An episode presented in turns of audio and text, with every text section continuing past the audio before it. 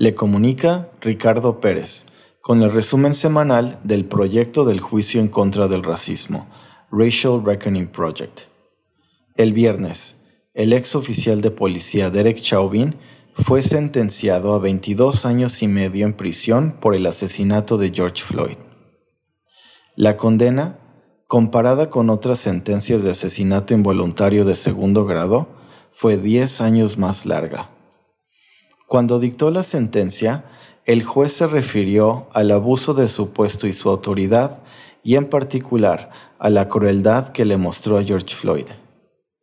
Durante la audiencia para la sentencia, a miembros de la familia de George Floyd les fue dada la oportunidad de compartir cómo es que su muerte ha afectado sus vidas. Cuatro personas hablaron, incluyendo su hija de siete años, sus dos hermanos y su sobrino. Ellos dijeron que su asesinato violento los ha dejado traumados y le urgieron al juez de dar la máxima sentencia posible, la cual es de 30 años. La madre de Derek Chauvin también habló. Dijo que ella cree que su hijo es inocente y solo estaba haciendo su trabajo.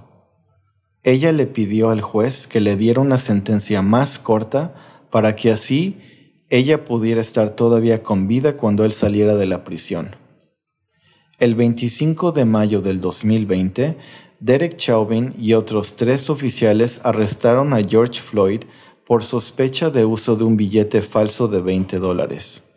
Lo sometieron y forzaron en contra del pavimento, y Chauvin presionó su rodilla en el cuello de Floyd por más de nueve minutos, sin importarle los llantos de los testigos pidiéndole que lo dejaran respirar. El video de su muerte desató indignación internacional y demandas para ser responsable a la policía.